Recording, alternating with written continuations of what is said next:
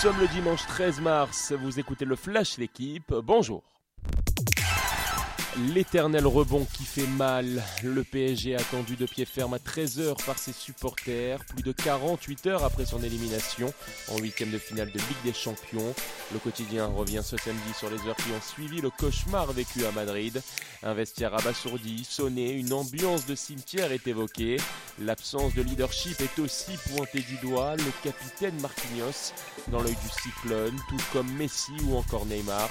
D'ailleurs, l'activité du Brésilien ces derniers jours sur les réseaux sociaux n'ont pas été du goût de tout le monde.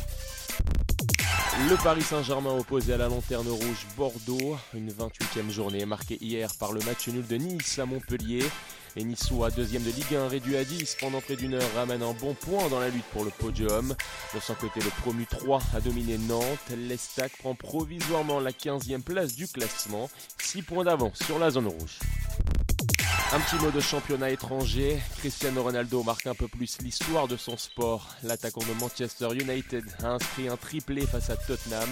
Avec 807 buts en carrière, le Portugais devient le meilleur buteur de l'histoire du football, selon la FIFA. Enfin, à ne pas rater en ouverture du journal, la consécration de Quentin Fillon-Maillet en biathlon. Le Français premier du classement final de la Coupe du Monde ne peut plus être rejoint à trois courses de la fin de la saison. À 29 ans, le Jurassien s'empare du gros globe de cristal, celui qui a déjà ramené deux médailles d'or au dernier JO d'hiver à Pékin. Quentin Fillon-Maillet, dans les pas des légendes Patrice Bailly-Salin, Raphaël Poiré ou encore Martin Fourcade. Merci d'avoir écouté le Flash l'équipe, bonne journée.